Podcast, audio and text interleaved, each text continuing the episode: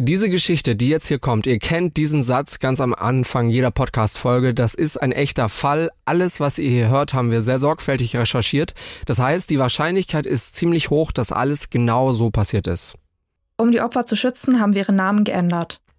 Für diese Folge haben wir extra mit den Kolleginnen und Kollegen vom ARD Hörfunkstudio London zusammengearbeitet. Das hört ihr hier im Laufe der Folge. Das Ding. Ich habe mir ein Messer mit ins Schlafzimmer genommen, weil ich mir gesagt habe, bevor meine Tochter ohne Mutter aufwächst, werde ich mich wehren. Der Verwesungsgeruch ist unverwechselbar. Also wenn man das einmal gerochen hat, erkennt man das gleich immer wieder. Also wenn man eine Tür öffnet, oder da weiß man sofort, was passiert ist. Die Anzahl der Messerstiche ist jetzt nicht ganz so ungewöhnlich, aber dass eben gleich drei Leichen auf einmal gefunden werden, ist schon nicht ganz alltäglich. Und dann mussten sie die Waffen ziehen, weil, glaube ich, auch von hinten 20 Leute noch kamen, die sie bedroht hatten. Und stand mit 10 Kollegen, 50 Personen gegenüber. Ich habe auch immer diesen furchtbar unförmigen Spurensicherungsanzug an, in dem man nicht vorteilhaft aussieht. Fünf Minuten vor dem Tod. Der Das Ding Kriminalpodcast mit Luisa und Jost. Folge 48. Der Pakt mit dem Teufel. Am 5. Juni 2020 feiern die Schwestern Olivia und Mabel mit ein paar Freunden Mabels Geburtstag. Die Stimmung ist gut, ausgelassen, sie essen, trinken, hören Musik. Aber ein paar Stunden danach sind Olivia und Mabel tot. Fünf Minuten vor dem Tod, was ist da passiert? Fünf Minuten vorher machen Olivia und Mabel Selfies. Das weiß man, weil man diese Selfies ausgewertet hat, weil man sich die angeschaut hat. Sie tanzen, sie hören Musik. Es ist der 5. Juni 2020, ein Freitag. Wir sind in London, genauer im Friar Country Park in Wembley, im Nordwesten von London. Wir haben mal die ARD-Korrespondentin Imke Köhler in London gefragt, wie wir uns den Park so vorstellen können. Der Park ist ziemlich groß und bietet für Londoner Verhältnisse richtig Landschaft. Also je nachdem, wo man gerade steht, könnte man wirklich glauben, in der Natur zu sein. Da gibt es einen kleinen Teich, große Wiesen, Bäume, Hecken und Gebüsch. Und in den Bereichen ist der Park auch nicht beleuchtet. Es führt eine Straße mittendurch, da gibt es Straßenlaternen. Aber ansonsten kann es im Park ganz schön dunkel werden und er ist rund um die Uhr geöffnet und frei zugänglich. Mabel feiert ihren 46. Geburtstag. Ihre Schwester Olivia ist 27 Jahre alt, also 19 Jahre jünger als ihre ältere Schwester. Aber trotz dieses großen Altersunterschieds verstehen sich die beiden richtig gut. Mabel ist Sozialarbeiterin, Olivia Fotografin. Wegen der Corona-Pandemie und den geltenden Regeln in London ist es keine sehr große Feier. Mabel hat ihre Party auch extra nach draußen verlegt, um überhaupt feiern zu können. Oben auf einem Hügel hat sie mehrere Picknickdecken und Kissen ausgebreitet und sie hat auch Lichterketten aufgehängt. Es gibt Essen, es gibt Trinken, Musik, Kartenspiele. Nach und nach kommen dann auch Mabels Gäste an.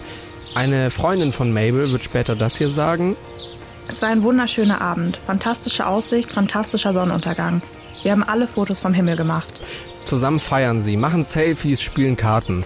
Irgendwann wird es dunkel. Nach und nach verabschieden sich dann die Freunde von Mabel und gegen Mitternacht sind nur noch die beiden Schwestern da im Park.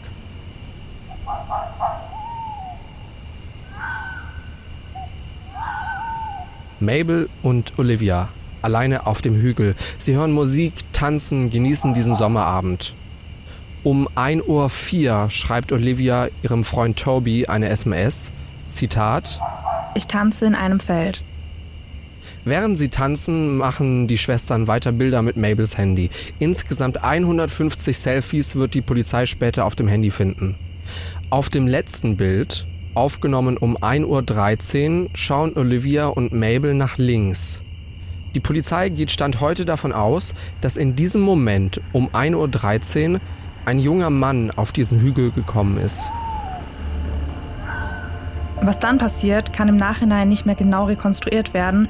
Fakt ist aber, der junge Mann greift Mabel und Olivia mit einem Messer an. Die Polizei glaubt, dass er zuerst auf Mabel losgegangen ist. Weil Mabel nicht mit einem Angriff gerechnet habe, habe der Mann sie wohl recht schnell überwältigen können. Insgesamt achtmal sticht der Mann auf Mabel ein, dann geht er auf Olivia los. Olivia wehrt sich heftig, sie bekommt deswegen viele Schnittwunden an Armen und Beinen ab. Bei ihr wird man später 28 Stichwunden feststellen. Dadurch, dass sie sich so heftig wehrt, wird auch ihr Angreifer verletzt. Den Angriff überleben die Schwestern nicht. Ihre Leichen versteckt der Mann in einem kleinen Wald innerhalb des Parks. Dann versucht er die Tat zu vertuschen. Er wirft ein paar Sachen, die von der Party übrig geblieben sind, in Mülleimer und in den kleinen Wald. Die Handys von Olivia und Mabel wirft er in einen Teich. Vorher soll er laut Polizei mehrmals versucht haben, Mabels Handy zu entsperren. Er hatte wohl Angst, dass er auf einem der Bilder, die Olivia und Mabel gemacht haben, zu sehen sein könnte. Um 4.07 Uhr verlässt er den Park.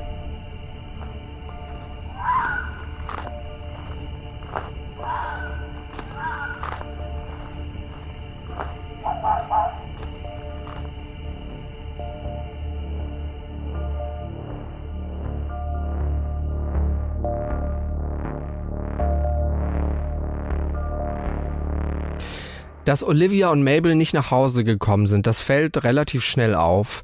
Olivias Freund Toby telefoniert sämtliche Freunde ab, weil er natürlich seine Freundin und die Schwester finden will. Aber niemand weiß irgendwas. Ein Tag nach der Feier werden Mabel und Olivia dann von Freunden und von der Familie als vermisst gemeldet. Toby und Lily, eine enge Freundin von Mabel, die auch bei der Feier war, sind sich sicher, den Schwestern muss irgendwas passiert sein. Zu diesem Zeitpunkt, als die beiden also vermisst werden, macht die Polizei noch nicht viel, die unternimmt nicht viel. Am Sonntag, also eineinhalb Tage nach der Party, gehen deswegen die Familie, die Freunde zusammen mit Tobys Eltern auf eigene Faust in den Friant Country Park, um Mabel und Olivia dort zu suchen. Hier findet zum Beispiel Lily, die eine Freundin, Mabels Sonnenbrille. Später wird sie auch sagen, ich habe sie in der Sonne glitzern sehen und mein Herz rutschte mir in die Kniekehlen. Ich wusste einfach, dass sie sie nicht zurückgelassen hätte. Lilly ruft die Polizei. Die sagt ihr, dass sie die Sonnenbrille zur nächsten Polizeiwache bringen soll. Toby sucht weiter. Er findet Olivias Sonnenbrille, lässt sie aber liegen. Tobys Vater findet ein Messer. Toby ruft jetzt auch die Polizei an. Er weiß nicht, wie er mit den Fundstücken umgehen soll. Während er telefoniert, läuft er den Hügel weiter hoch und landet schließlich bei dem kleinen Waldstück. Hier sieht er zuerst Olivias Schuhe, dann sieht er Olivias Leiche. Neben ihr die Leiche ihrer Schwester Mabel. Toby ist währenddessen auch immer noch am Telefon mit der Polizei, lässt sich fallen und schreit. Seine Mutter wird später sagen, es war, als hätte die Erde aufgehört, sich zu drehen.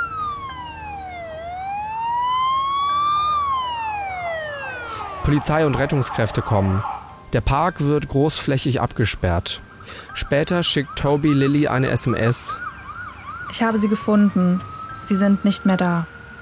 Er ruft dann auch Olivias und Mabels Mutter Ada an. Ada, Ada, wir haben ein Messer gefunden. Setz dich bitte hin. Ich habe sie gefunden. Ich habe sie gefunden, aber sie sind nicht mehr da. Für die Mutter von Olivia und Mabel ist die Nachricht ein Schock, natürlich. Sie findet auch, dass die Polizei hätte schneller handeln müssen, schneller reagieren müssen. Ich habe zur Polizei gesagt, wir wissen nicht, was passiert ist, ob es Foul Play war. 36 Stunden sind vergangen und sie sind nicht wieder aufgetaucht. Wir wissen ja, das haben wir gerade schon gehört, erstmal hat die Polizei da nicht viel unternommen. Dann werden aber natürlich Ermittlungen eingeleitet. Die Polizei befragt alle Personen im Umkreis von Mabel und Olivia und sie durchsucht den Park nach weiteren Hinweisen.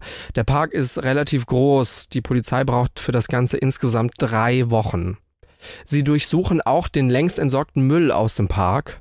Insgesamt werden 120 Tonnen Müll nach Hinweisen abgesucht. Die Polizei findet auch Dinge, zum Beispiel an mehreren Stellen im Park Blut, das weder von Mabel noch von Olivia kommt. Es ist also relativ wahrscheinlich, dass der Täter sich bei der Tat verletzt hat. Das Blut klebt an weggeworfenen Flaschen, an Ästen und Blättern in dem kleinen Wald, an den Picknickdecken und den Kissen, die die Beamtinnen und Beamten im Müll gefunden haben, und an einem Paar Latexhandschuhe, das die Polizei zwischen dem Waldstück und einem kleinen Teich findet. Taucher finden dann in diesem Teich auch Olivias und Mabels Handys. Die stecken noch in ihren Hüllen, sind aber schlammverschmiert. Die Polizei hat jetzt also jede Menge DNA. Sie findet dann auch raus, dass die DNA von einem Mann stammen muss. In der Datenbank gibt es aber kein Match. Einer der leitenden Ermittler beschreibt die Situation später als frustrierend. Denn Augenzeugen, die vielleicht etwas beobachtet haben könnten, gibt es in diesem Fall nicht. Am 30. Juni, also 23 Tage nach der Tat, kommt die Polizei in ihren Ermittlungen dann weiter. An dem Tag wird in der Datenbank ein Familial DNA-Link gefunden. Das bedeutet einfach, dass man hier quasi nach Angehörigen gesucht hat, zu denen eben diese DNA passen könnte. Und so kommt die Polizei dann schließlich auf einen jungen Mann namens Ahmed, über seinen Vater nämlich, dessen DNA eben in dieser Datenbank drin war. Und Ahmed ist gerade mal 18 Jahre alt. Wenige Stunden später, am frühen Morgen des 1. Juli, wird sein Familienhaus durchsucht. Ahmed wird festgenommen. Den Polizistinnen und Polizisten fallen sofort die Schnittwunden an seinen Händen auf. Die Polizei schaut sich dann auch sein Zimmer an, durchsucht das und in diesem Zimmer findet die Polizei drei Lottoscheine in einem gefalteten, handgeschriebenen Brief. Die Lottoscheine hat er nach der Tat gekauft und insgesamt hat Ahmed 160 Pfund für Lottoscheine und Wetten ausgegeben in den Tagen nach der Tat. Der Brief ist stichwortartig verfasst und in diesem Brief verspricht Ahmed alle sechs Monate sechs Frauen zu opfern, damit er den Mega Million Super Jackpot gewinnt. Genauer heißt es darin, Zitat, Vereinbarung für den mächtigen König Lucifuge Rofokale. Erbringe ein Minimum an sechs Opfern alle sechs Monate, solange ich frei und körperlich dazu fähig bin. Opfere nur Frauen. Errichte dir einen Tempel.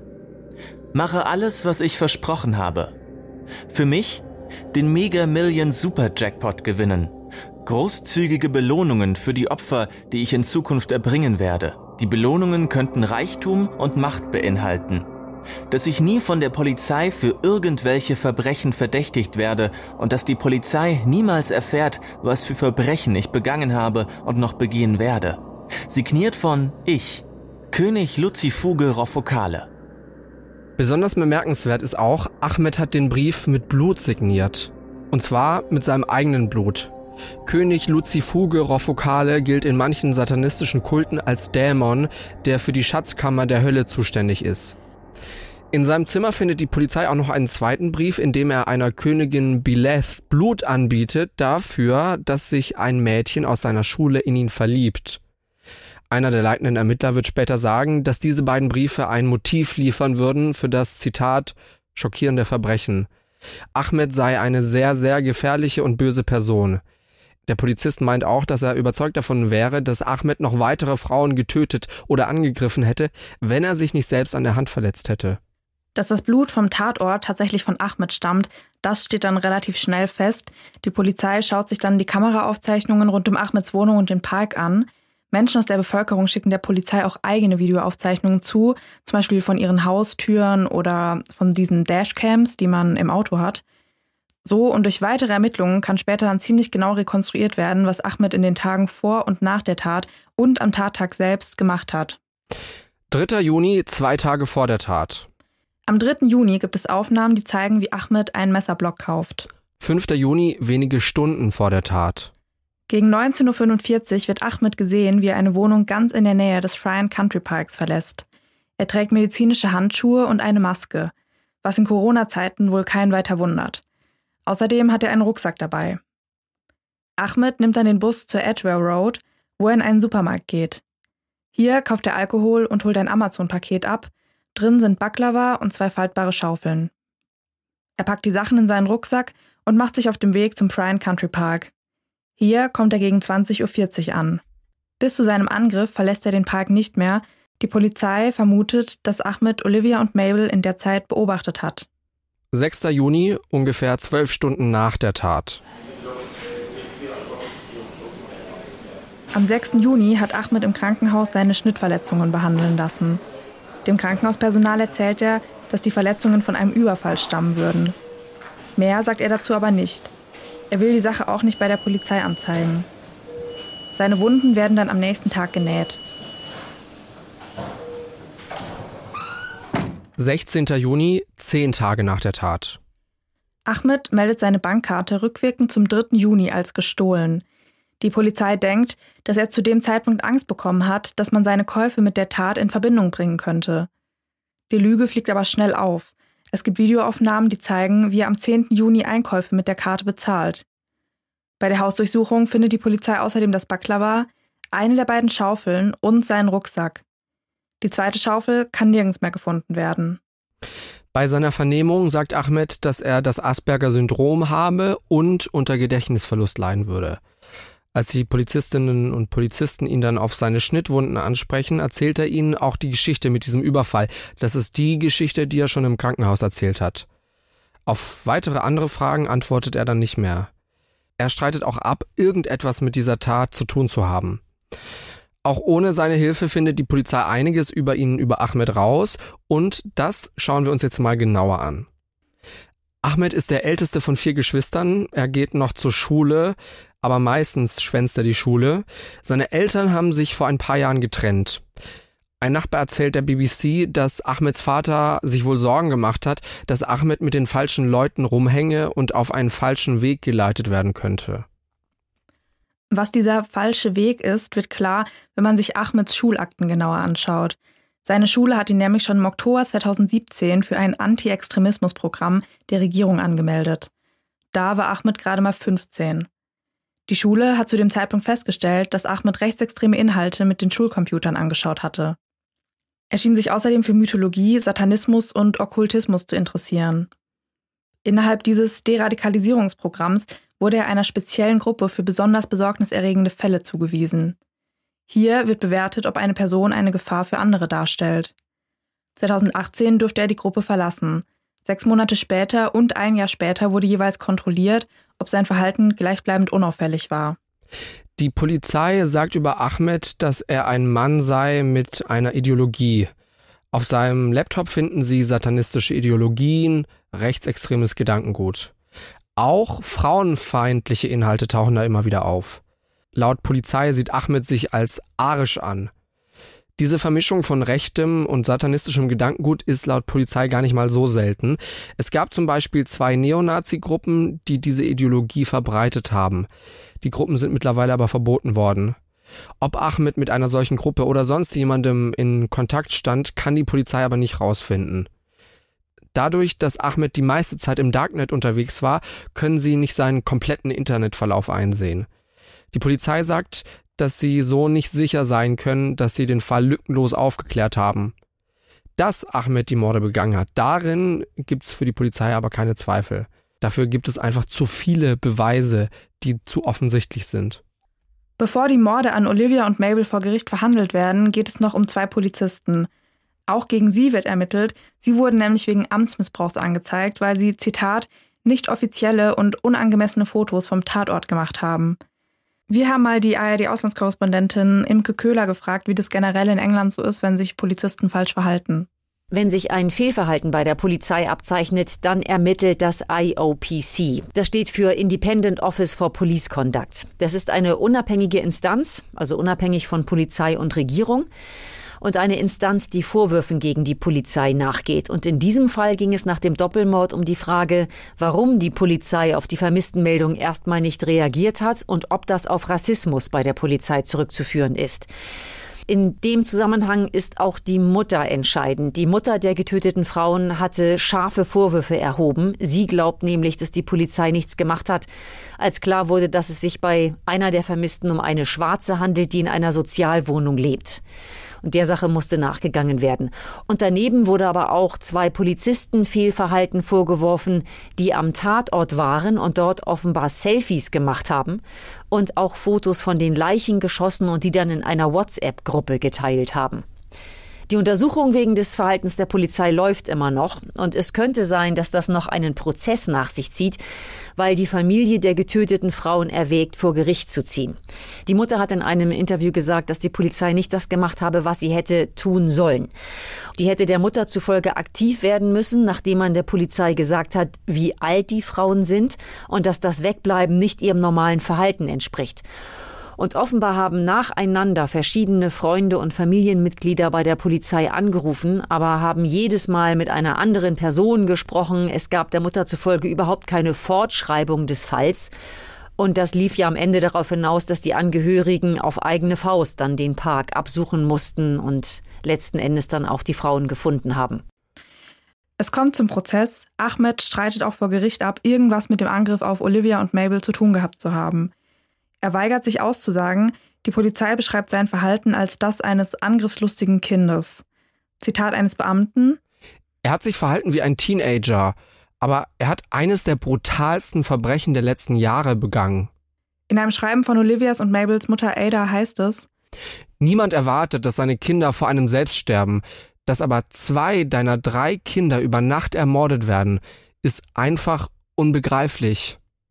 Das einzig Gute ist, dass nicht noch vier weitere Frauen auf diese Art und Weise sterben müssen als Teil eines sogenannten Pakts mit einem sogenannten Dämon. Der Fernsehsender BBC News interviewt Ada, also Mabels und Olivias Mutter. Das Interview erscheint am 7. Juli. Darin wird sie unter anderem gefragt, ob sie dem Täter jemals vergeben könnte. Und darauf antwortet sie das. I have. I already have. Ich habe ihm bereits vergeben. Wenn wir jemanden hassen, bestrafen wir damit uns selbst, weil man an nichts anderes mehr denken kann als an Rache. Diese Macht will ich ihm nicht geben. Er ist nichts für mich. Laut seinem Pakt hätte er noch vier weitere Frauen getötet. Unsere Töchter sind gestorben, aber die Kinder von vier anderen Familien wurden nicht getötet. Das ist das Geschenk. Because remember the pact said he was going to kill another four women. Our precious daughters died, but four other families, their children have not been taken. And that's the gift. Auch gegenüber Olivia und Mabels Familie zeigt Ahmed keine Reue. Ada beschreibt das Zusammentreffen gegenüber BBC News so. Oh, he was disgusting. He in court. He er war widerwärtig. Er hat uns direkt angeschaut und gelacht. Also habe ich zurückgelacht und gezwinkert. Das hat ihn komplett aus dem Konzept gebracht. Ich wollte nicht, dass er das Gefühl bekommt, dass er mich zerstört hat. And I winked at him. And he went, Dulali. He went absolutely because I gave him that and I wouldn't give him the privilege of letting him feel that he destroyed me. Am Ende des Prozesses befindet eine Jury Ahmed des zweifachen Mordes und des unerlaubten Waffenbesitzes für schuldig. Das Urteil soll am 22. September verkündet werden. Davor soll Ahmed noch psychiatrisch untersucht werden. Denn dass Ahmed wirklich auf dem autistischen Spektrum ist, also das Asperger-Syndrom hat, das stimmt wohl. Die Polizei ist trotzdem davon überzeugt, dass er eine lange Haftstrafe bekommen wird. Wir haben ja gerade schon Ausschnitte gehört von dem Interview, das Ada BBC News gegeben hat, und ganz am Anfang sagt sie das hier you have the result. But you still don't have your daughters. Man hat zwar das Ergebnis, aber das bringt einem seine Töchter nicht zurück. Ich fühle mich also nicht erleichtert oder froh, aber ich habe das Gefühl, dass für Gerechtigkeit gesorgt wurde. No, I don't. I, I feel justice has been done.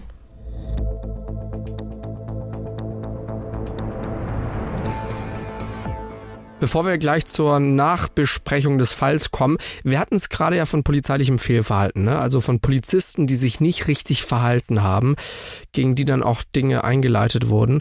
Äh, das war ja jetzt aber Großbritannien. Wie ist denn das bei uns? Tim von den Dusting News. Also das ist ja ein Thema, von dem man schon weiß, das ploppt alle paar Monate, alle paar Wochen hier und da immer mal wieder auf. Und man muss da auch unterscheiden, sind das jetzt strafrechtliche Ermittlungen von der Staatsanwaltschaft oder sind es interne Disziplinarverfahren? Ganz oft ist es ja auch so, ne, da gibt's dann beides, beziehungsweise man wartet mit dem Abschließen des Disziplinarverfahrens dann ab, bis man eben weiß, was bei den strafrechtlichen Ermittlungen daraus kam. Richtig. Lass uns doch mal schauen, was allein so jetzt in den letzten Wochen in Deutschland äh, so abging. Also Thema Rechtsextremismus. Im Juni liefen zwischen 200 und 450 Verfahren wegen des Verdachts auf Rechtsextremismus und 37 Verfahren wegen Verstößen gegen das Waffenrecht. Diese ungenaue Zahl der Verdachtsfälle gibt's deswegen, weil unter Umständen ein Verfahren gegen mehrere Personen eingeleitet wurde oder gleich mehrere Verdachtsfälle einen Beamten oder eine Beamtin betroffen hat. Ende Juli hat ein Berliner Polizist oder eine Polizistin zwei andere Kollegen oder Kolleginnen angezeigt, weil die rassistische und menschenverachtende Sachen gesagt haben sollen. Da wird jetzt ermittelt und dann gab es ja den bekannten Vorwurf gegen das SEK Frankfurt. Der hessische Innenminister Peter Beuth hat ja diesen Sommer das SEK dort aufgelöst.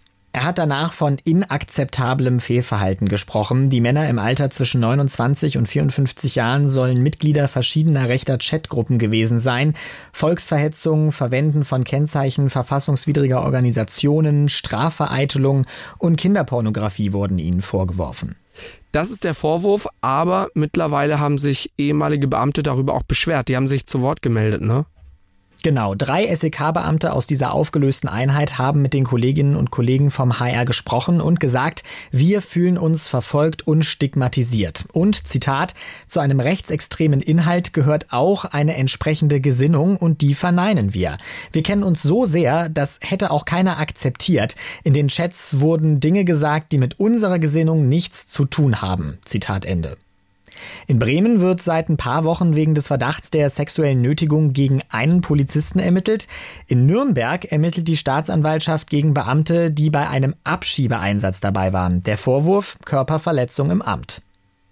In Freiburg gibt es Ermittlungen gegen einen Polizisten wegen eines möglicherweise rassistisch motivierten Übergriffs außerhalb der Arbeit. Ein kurzer Überblick war das über ein paar Fälle, die es in den letzten Wochen so in Deutschland da gab. Man muss natürlich aber auch dazu sagen, allein in Baden-Württemberg gibt es ja knapp 29.000 Polizistinnen und Polizisten.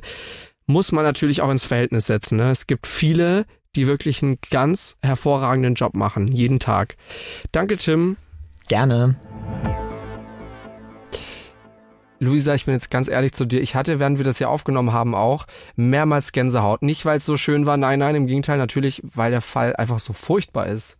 Da kommt einfach so viel zusammen, dass der gerade mal 18 war und dann dieser seltsame Brief, dass der da irgendeinen Pakt mit irgendeinem Dämon geschlossen hat. Also da fällt einem wirklich nichts mehr ein. Also und was mich auch mega überrascht hat, war einfach, dass die Polizei meinte, diese Vermischung von diesem rechtsextremen Inhalten und diesen satanistischen Inhalten, dass das gar nicht mal so selten ist, gar wie man jetzt so denken selten, könnte. Ja. Weil ich habe das gelesen und ich dachte mir so, hä, was, was hat er denn jetzt gemacht? Er ist einfach mal zu jedem Extremismus hin und hat sich irgendwie da jetzt rausgenommen, was ihm da gerade gepasst hat. Also für mich hat es überhaupt gar keinen Sinn ergeben.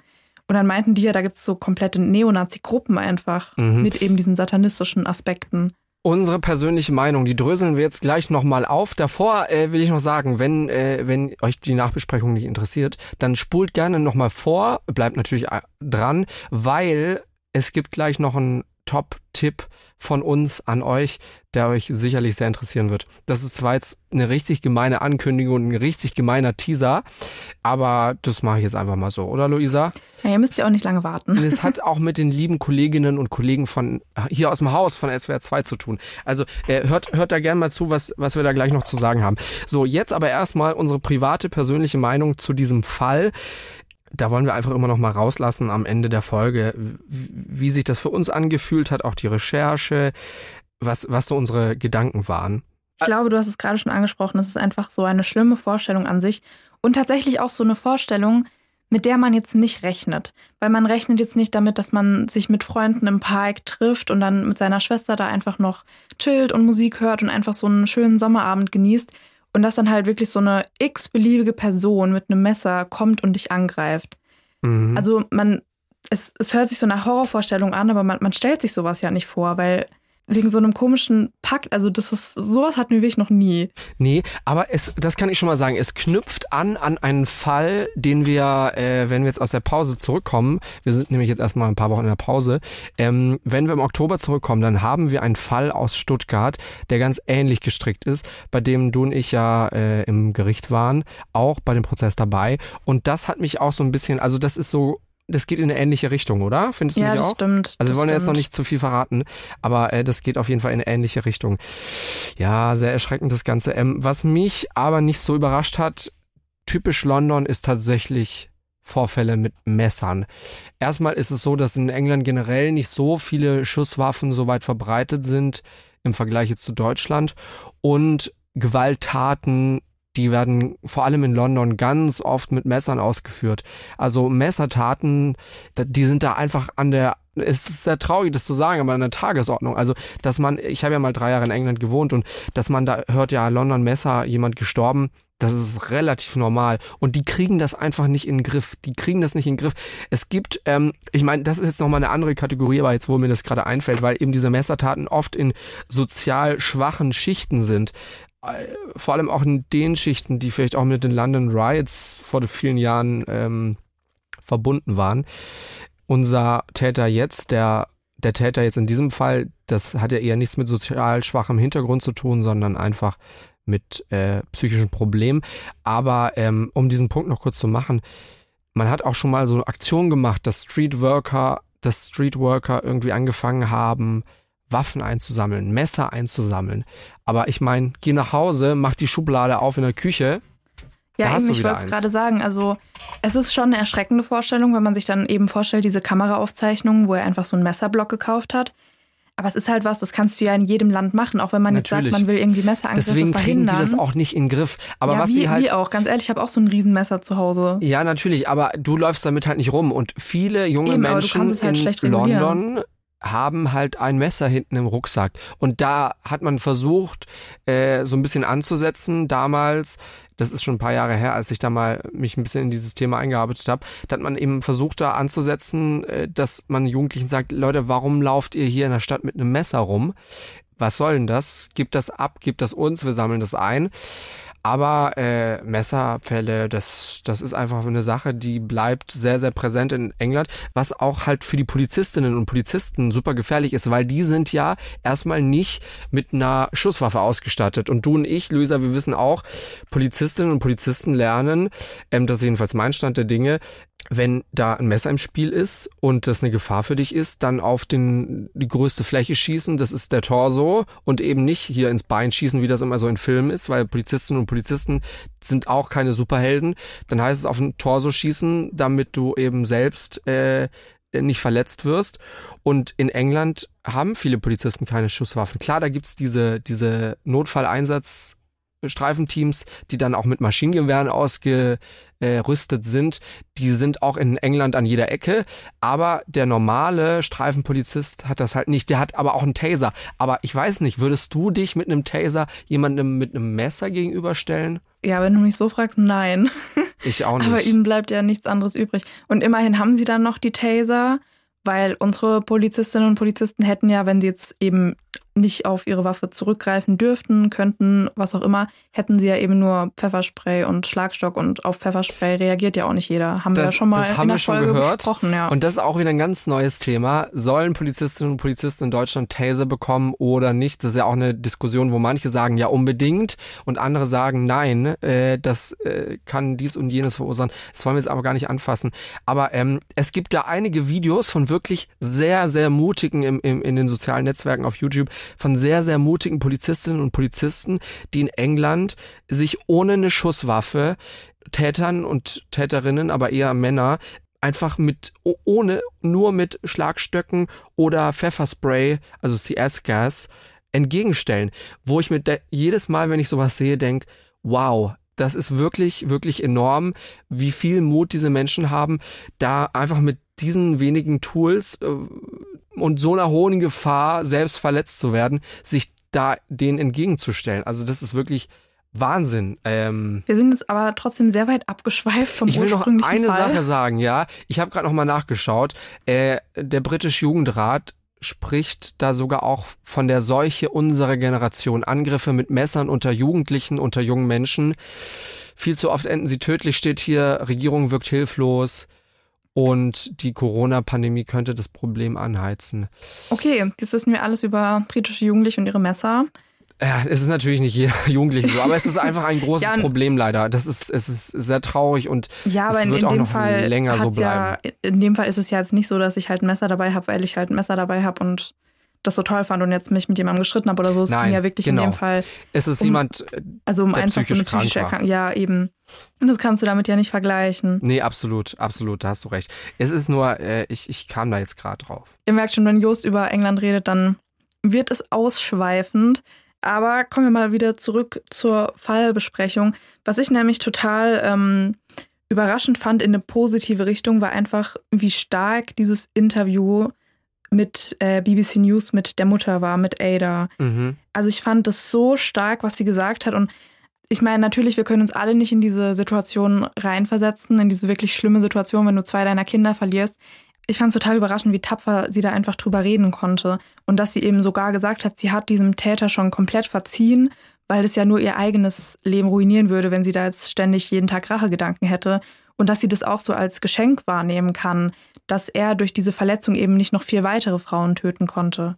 Ja, ja, genau, diese, diese Positivität dann noch kundtun sozusagen, ne? Wahnsinn, wahnsinnige Frau. Also super starke Frau. Ich glaube, ich könnte in der Situation mich nicht hinsetzen und sagen, ich sehe jetzt das Positive, dass vier andere nicht gestorben sind, wenn meine zwei Mädchen gestorben sind, so weißt du. Aber bemerkenswert ist doch auch, dass sie sich dahin stellt und mit BBC News so ein langes, ausführliches Interview macht, weil wenn ich mir mal vorstelle, klar, BBC ist in England der seriöse Journalismus, also besser wird's nicht mehr.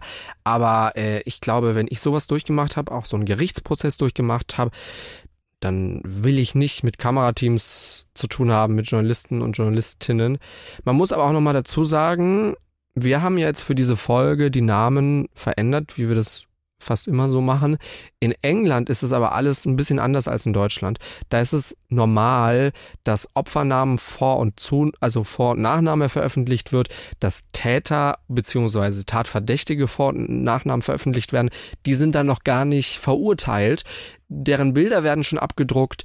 Also die Sache mit dieser, diesen Persönlichkeitsrechten, mit auch Schutz, das ist in England nicht wie hier in Deutschland. Also äh, das ist hier in Deutschland halt viel, viel krasser. Und klar, für die Journalisten macht das vieles einfacher. Ich finde es aber tatsächlich besser, so wie es hier in Deutschland ist, dass die Menschen einfach besser geschützt werden. Ja, die natürlich, Polizei, gerade wenn die auch noch nicht ähm, verurteilt sind. Und Ja, dann unbedingt. kennt jeder dein Gesicht und Unbedingt. deinen Namen. Und also, Also auch ganz seltsam. Es ist auch so, dass wenn gegen Polizisten ermittelt wird, also wir hatten es ja schon von dieser, dieser internen Behörde, dass dann auch schon die Namen der Polizisten veröffentlicht werden. Und zwar macht das diese interne Behörde selbst. oh, wow, okay. Also das ist ja, musst du dir ja mal vorstellen. Also klar, das ist sehr, sehr transparent, aber im Zweifel, wenn, wenn das eingestellt wird und die Person unschuldig ist, dann ist der Name da draußen, steht im Netz. Ja, also ich finde, man hat jetzt nicht so das Recht, nur weil jemand verdächtigt wird, irgendwas getan zu haben, da sein komplettes Leben in der Öffentlichkeit breitzutreten. Und auch wenn jemand verurteilt wurde, hat derjenige trotzdem irgendwie ein Anrecht darauf, dass man jetzt nicht seinen Namen überall liest, so mit Vor- und Nachnamen. Also da reicht doch wirklich so, wie das in Deutschland hier gemacht wird, so der Vorname und Nachname, also dieser, diese Initialen da vom Nachnamen und ein Punkt. ja, Nachname, So. also der Anfangsbuchstabe, Punkt, ja. Weil natürlich, es gibt so Fälle, keine Ahnung, die kommen eh nie wieder raus. Die haben lebenslang und weißt du, aber es gibt ja auch Leute, die dann nicht so lange Zeit ins Gefängnis müssen, dann kommen sie raus und jeder weiß, was sie getan haben. Also das ist ja schon irgendwie. Ja, oder dein Arbeitgeber googelt dich. Ja, das ist Ähm, einfach nicht so der Sinn der Sache, auch wenn ich man mein- überlegt, dass die wieder in die Gesellschaft integriert werden Genau, sollen. das ist halt dieser Punkt. Man kann sagen, ey, der hat so ein schlimmes Verbrechen begangen. Das ist, ist ja wohl voll in Ordnung, dass der da jetzt ne, in den Medien oder auch online dass der da zerrissen wird. Aber genau, wir wollen ja auch wieder, dass diese Menschen, wenn sie ihre Strafe verbüßt haben, in, in Strukturen reinkommen und dass sie wieder Arbeit finden und dass sie ein Leben haben, damit sie halt nicht wieder straffällig werden. Und das verhindert sowas natürlich immens, da hast du schon recht. Und ja. das fand ich auch total bemerkenswert, weil die Mutter hat eben auch in diesem Interview, also sie wurde gefragt, weil eben Ahmed ja in diesem Deradikalisierungsprogramm drin war. Das heißt, die Regierung, groß gesagt jetzt mal, die hatten ihn ja auf dem Schirm, so die Behörden, die hatten ihn auf dem Schirm, dass da ähm, wahrscheinlich jemand dabei ist, sich irgendwie zu radikalisieren. Und da wurde sie dann eben gefragt, ob sie da jetzt irgendwie quasi den Behörden die Schuld gibt, ob man da nicht irgendwie früher hätte erkennen müssen, dass er halt Leute verletzen könnte, umbringen könnte, dass er sich eben so stark radikalisieren könnte. Und da meinte sie dann, was wir halt einfach nicht machen wollen, ist junge Leute komplett denen quasi so die Zukunft zu versauen, indem man sagt, okay, du hast als junger Mensch irgendwas Blödes gemacht und jetzt beobachten wir dich für immer und du bist jetzt radikal. Und weil sie halt genauso meinte, so entsteht dann eben dieser Teufelskreis. Wenn du dann eben in diesem Ding drin bist, dass alle Leute dich für so einen Extremisten halten, da kommst du nicht mehr raus. Ich finde einfach, dass man hier sagen muss, in drei Punkten haben die Behörden, die britischen Behörden hier versagt. Das ist einmal der Punkt jetzt von dir, dass man ihn ja zeitweise auf dem Schirm hatte. Ja, natürlich, ihn dann entlassen Fall hat. auf jeden Fall er dann Versagen. zwei Jahre später zwei Menschen umdringt, auf ganz brutale Weise, Menschen, die er nicht mal kennt. Der zweite Punkt ist diese Sache, dass äh, ja zumindest die Angehörigen schwere Vorwürfe erhoben haben, dass die Polizei erstmal zu spät tätig geworden ist. Da könnte man jetzt auch sagen, die waren schon tot, aber der Täter lief ja noch frei rum, hätte ja in der Zeit noch mehr Menschen verletzen, umbringen können, wie auch immer. Und der dritte Punkt natürlich mit diesen Polizistinnen, die da Bilder vom Tatort weiter verschickt haben, die einfach nicht passend war, waren. Ja, es ist ja an sich immer schwierig, wenn eben Leute über 18 vermisst werden, weil dann wird ja eh erstmal gesagt, ja, hm, die sind ja über 18, wir können jetzt nicht irgendwie groß nach denen suchen. Die können ja auch einfach gesagt haben, ich habe keinen Bock mehr auf euch, ich gehe ja, jetzt eben, so. Ja, stimmt, ja. Deswegen, ich weiß tatsächlich nicht, ob es in Deutschland groß anders gewesen wäre, wenn man da jetzt hingeht und sagt, hey, meine 27-jährige und meine 46-jährige Tochter, die sind nicht von der Party nach Hause gekommen, ob, du, ob die dann gleich so ein Riesenaufgebot starten und den Park durchsuchen oder ob die auch nicht sagen, hey, jetzt warte doch noch mal 24 Stunden, vielleicht sind die irgendwie in einem Club versackt und schlafen Ja, ja. jetzt irgendwo anders oder so. Also, ne? Wobei da äh, die Anschuldigung war ja zumindest, dass eben äh, die Familie, die Angehörigen gesagt haben, ey, die Polizei dachte sich, hey, das ist eine schwarze Frau, die in einer Sozialwohnung wohnt, da müssen wir jetzt nicht so tätig werden. Ob das jetzt wirklich Das ist natürlich wieder eine ganz andere Richtung, wenn die Polizei dann einfach sagt, okay, die wohnt da und da, das ist wahrscheinlich sowieso so eine, nach der suchen wir erst gar nicht. Das ist natürlich wieder was anderes. Was auf jeden Fall nachgeprüft werden kann, ist ja zumindest diese beiden Polizisten, die ja diese Bilder gemacht haben, Mhm. wo ich mich auch frage, warum? Also, warum macht ein Polizist Bilder von einem Tatort für sich privat? Das ist ja auch irgendwie und verschickt die dann weiter? ganz, ganz seltsam. Also, das ist schon richtig, dass die ähm, angezeigt wurden.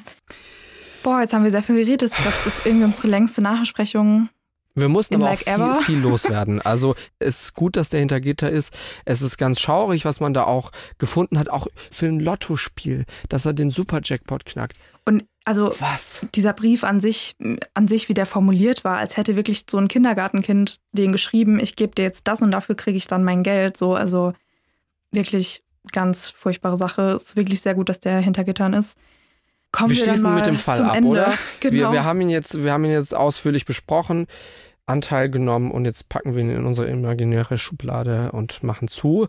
Und ähm, müssen auch noch über was anderes sehr Wichtiges sprechen. genau. Wenn ihr uns hört, dann seid ihr True Crime Fans, offensichtlich. Oder einfach Fans von Luisa, das geht natürlich auch. Ja, immer, alle meine Fans. Hey, Hallo Leute an mögen dich Fans. schon, Luisa. Ja, aber sie hören das ja jetzt nicht nur wegen mir, Nein, vielleicht sondern auch wegen, der wegen Dinge, mir. die ich sage. Ja, Ach so. wegen der, ja. Spaß, Spaß.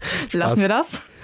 Genau, jetzt hast du meine schöne Überleitung ruiniert. True Crime, ich weiß, es tut mir leid. Es geht um das Thema True Crime und wir haben ganz liebe und tolle Kolleginnen und Kollegen hier im Haus, die sich auch noch um einen anderen, einen anderen True Crime Podcast kümmern. Genau, nämlich um den SWR 2 True Crime Podcast sprechen wir über Mord. Manche von euch kennen den vielleicht schon. Und die haben sich jetzt was richtig Interessantes und wie ich finde auch super Spannendes ausgedacht. Am 19. September, also schon relativ bald, haben sie nämlich ein Live-Event auf dem Stuttgarter Fernsehturm. Erstmal muss ich sagen, wirklich, ich würde gern hin, aber es ist gar nicht so leicht, da hinzukommen. Es gibt nämlich keine Tickets zu kaufen. Man kann zwei Plätze für eine der beiden, also es gibt zwei Aufzeichnungen, ähm, kann man nur gewinnen. Mehr Informationen gibt's da auf swr2.de. Einfach mal reingehen. Und die erste Aufzeichnung, da geht's um die Entführung und Ermordung von Joachim Göhner. Und bei der zweiten Aufzeichnung, zweiter Termin, geht's um Stuttgarter Kofferleichen. Daran kann ich mich auch noch äh, erinnern. Kannst du dich da, oder warst du da, kannst du dich da noch dran erinnern? Äh, ich glaube, das wurde doch irgendwie, da, da wurden irgendwie Bahngleise abgesucht und ich, ich will jetzt hier nicht spoilern, aber Ich kann mich da tatsächlich nicht dran erinnern. Habe ich da schon in Stuttgart gewohnt? Nein, nein, nein, das ist ganz lange her schon. Okay. Ein paar Jahre schon her. Das war aber auch ein Fall, der war dick und fett in den Medien. Ja, das kann ich mir vorstellen, auf jeden Fall. Und für alle, die jetzt keine Tickets gewinnen, weil es gibt jetzt auch nicht mehr so viele, die können im Livestream mit dabei sein. Es wird nämlich einen Video-Livestream geben. Die beiden Aufzeichnungen starten um 17 Uhr und um 19.30 Uhr und alle Infos zum Livestream und den Livestream an sich, den findet ihr dann auch auf swr2.de. Und zwar, auch ganz wichtig, haben wir schon den Tag gesagt, 19. September. Genau, dann habe ich ganz am Anfang gesagt. Ach so, okay, dann habe ich schon geschlafen hier. 19. September ist The Date, Leute. Ähm, und dann eine Aufzeichnung um 17 Uhr, eine um 19.30 Uhr, könnt ihr live mitverfolgen. Und falls ihr diesen Podcast noch gar nicht kennt, generell dicke Hörempfehlung. Also immer, wenn ihr fünf Minuten vor dem Tod fertig gehört habt, könnt ihr mal rüber sneaken zu den Kollegen von SWR 2. ARD-Terrorismus-Experte Holger Schmidt ist da am Start. Ein Mann, der wirklich, wirklich viel Ahnung hat. Und der ehemalige Bundesrichter Professor Dr. Thomas Fischer, der auch sehr viel Ahnung hat. Also zwei Menschen, die wirklich, wirklich viel übers Fach wissen. Ähm, wenn ihr auch ältere Folgen anhört, dann ist noch Vicky Merkulova mit dabei, die hier auch bei das Ding arbeitet. Die kennst du auch, Luisa. Ja, Vicky kenne ich. Ganz tolle Kollegin auch. Ganz, ganz tolle Kollegin. Ähm, die mag also, ich sehr. Einmal Grüße an alle Kolleginnen und Kollegen. und wie ihr merkt, wir sind sehr begeistert. Auf jeden Fall eine große Vicky Hörempfehlung von uns. Und ja, wenn ihr Bock drauf habt, dann versucht es doch einfach mal auf swr2.de, versucht euer Glück, ob ihr Karten gewinnt. Ansonsten könnt ihr euch ja immer noch in den Livestream reinschalten. Können wir uns da auch eintragen, dass wir Tickets gewinnen? Oder ist das nicht erlaubt? Ich glaube, das ist nicht erlaubt. Aber du kannst ja vielleicht mal. Ich gucke im Livestream. Nicht, dass ich noch Ärger bekomme, aber ich gucke im Livestream einfach rein. Ja, ja. Das Ganze ist übrigens im Rahmen der Stuttgarter Kriminächte 2021. Also Leute, SWR 2 ist the place to be. Und falls ihr euch den Podcast gönnen wollt, dann äh, überall da, wo es Podcasts gibt. Stimmt, das ist doch jetzt eigentlich, also falls ihr den Podcast noch nicht kennt, das ist doch jetzt eigentlich die perfekte Überbrückung Weil für wir unsere Sommerpause. Pause machen. Ja, Genau. Sommerpause, die eigentlich schon in den Herbst reingeht. Ja, Das ist nämlich sehen die- wir jetzt nicht so eng. unsere Spätsommerpause. Das ist jetzt nämlich unsere Pause nach sehr langer Zeit. Wir haben jetzt, wir haben ein Jahr durchgearbeitet, kann es sein? Ja, Wir haben vielleicht haben wir Jahr- über Weihnachten einmal ausgesetzt, aber ich nee, glaube wir haben nicht, Echt? ausgesetzt, nein. Wir Ja, haben, dann haben wir ein Jahr wir haben durchgearbeitet. weitergemacht. Ha, können wir uns mal auf die Schulter klopfen. ja. Was? Okay, krass, wie schnell auch die Zeit vorbeigeht mit Ja, euch. Das total. geht ganz fix. Aber wir sind nicht so lange weg. Also das klingt ja jetzt so apokalyptisch, als kämen wir nie wieder. Nee. Nein, Leute, also wenn ich hier mal in den Kalender gucke, diese Folge kam jetzt am 1. September raus. Wir sind eins, also zwei, vier, sechs Wochen nicht da. Das Am heißt, 13. Oktober sind wir wieder zurück. am 13. Oktober sind wir wieder zurück. Zwei Folgen fallen theoretisch aus, aber am 13. Oktober sind wir wieder zurück mit einem sehr, sehr, sehr spannenden Fall. Schreibt euch das uns unbedingt in den Kalender, dass ihr da wieder zuhört. War- Ansonsten werden wir euch natürlich auch nochmal auf Insta daran erinnern. Also folgt uns da auch gerne, at Kriminalpodcast, wenn ihr das nicht eh schon macht. Und Luisa, du machst jetzt deinen Roadtrip, ne? In den nächsten Wochen. Genau, Slowenien und Kroatien. Wann geht's los? Nächste Woche geht's los, ne? Genau. Spannend. Und habt, habt ihr schon so eine Route? Also, oder, oder fahrt ihr einfach drauf los? Kennst du mich? Natürlich haben wir eine Route. Du hast, du hast minütlich festgelegt, wo ihr wann seid. Ja, das ist schon alles äh, super krass durchgeplant, ja. In war klassischer klar. Luisa-Manier. Ich weiß, an welchem Tag wir wo sind. Ähm, Hotels ist auch schon alles gebucht, ja. Okay, so, wir, wir äh, machen jetzt hier den, den äh, Klappstuhl, klappen wir zusammen. Den imaginären. Ich stehe ja hier die ganze Ich habe Zeit, hier ja. wirklich einen Klappstuhl. ja, ich tue halt was für meine Gesundheit. Ich meine, ich muss, ich habe hier keinen Stuhl, aber. Das ist so ein ganz, ganz, ganz unangenehmer Stuhl. Wir müssen auch dazu sagen, wir sehen uns heute nicht, weil Luisa ist in Stuttgart und ich bin in Baden-Baden und wir hören uns nur. wir haben schon sehr lange nicht mehr Face-to-Face aufgenommen. Du, das ist auch mal ganz gut. Tja, gut. Also, Also, habt ein paar schöne Wochen ohne uns. Am 13. Oktober sind wir wieder da und dann wirklich, also jetzt um nochmal ernst zu werden, das ist wirklich ein Fall, der hat mich wirklich überrascht, weil er aus heiterem Himmel kam, weil es ein Zufallsopfer ist und weil es Zufallsopfer auch nicht so häufig gibt. ich schwinge mich jetzt auf mein Rad und fahre nach Hause. Ich habe hier schon meine Sonnenbrille in der Hand. Und Jost ist schon bereit für den See gefühlt. Oh ja, das war heute wirklich noch ein See. Ach, Ohne Spaß.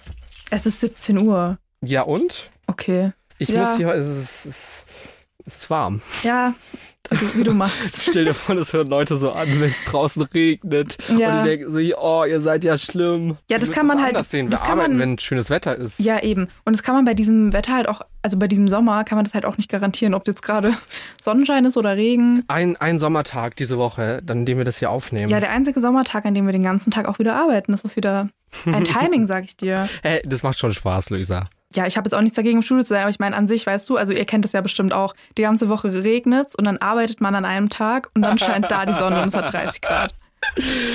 Ihr Lieben, macht's gut. Wir sind am 13. Oktober zurück. Bis dann. Ich habe gerade literally gewunken. ich habe wirklich gewunken.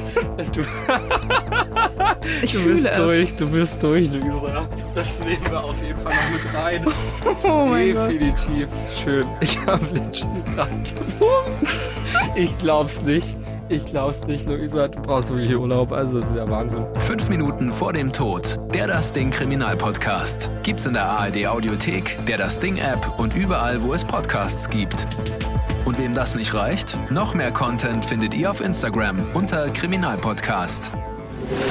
Sprechen wir über Mord. Der True Crime Podcast von SWR2. Live und mit Publikum auf dem Stuttgarter Fernsehturm. Wir werden von da oben auch ahnen, wo sich die Fälle abgespielt haben. Denn beide Tatorte, um die es geht, die kann man von oben vom Fernsehturm sehen. Zwei spektakuläre Fälle auf 217 Metern Höhe. Es geht zum einen um die erste Kindesentführung in der Geschichte der damals noch jungen Bundesrepublik. Das ist der Fall Joachim Göhner. Und auch der zweite Fall, der hat es in sich. Das sind die sogenannten Kofferleichen vom Schlosspark. Sprechen wir über Mord. Der SWR2 True Crime Podcast live mit Holger Schmidt und dem früheren Bundesrichter Thomas Fischer. Niemand ist ja nur Täter in seinem Leben. Niemand ist auch nur Opfer in seinem Leben. Der SWR2 True Crime Podcast live bei den Stuttgarter Kriminächten. Am Sonntag, 19. September auf dem Stuttgarter Fernsehturm. Plätze gibt es nur zu gewinnen. Alle Infos auf swr2.de.